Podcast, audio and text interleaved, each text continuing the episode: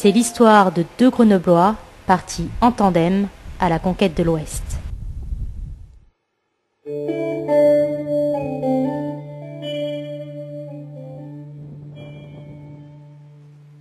Aujourd'hui, c'est en, Argentine, que nourissons les couleurs françaises.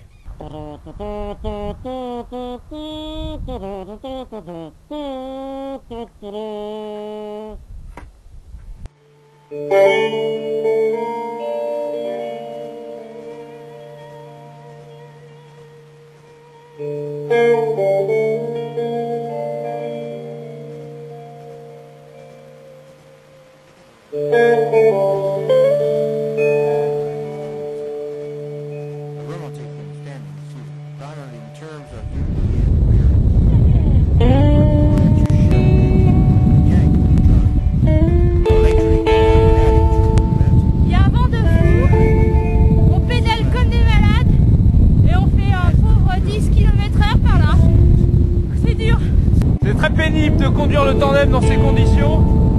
En plus du stress que le vent occasionne, on n'avance pas et les rafales nous poussent. Enfin, je suis tout le temps en train de corriger la trajectoire. Les camions nous rasent aussi.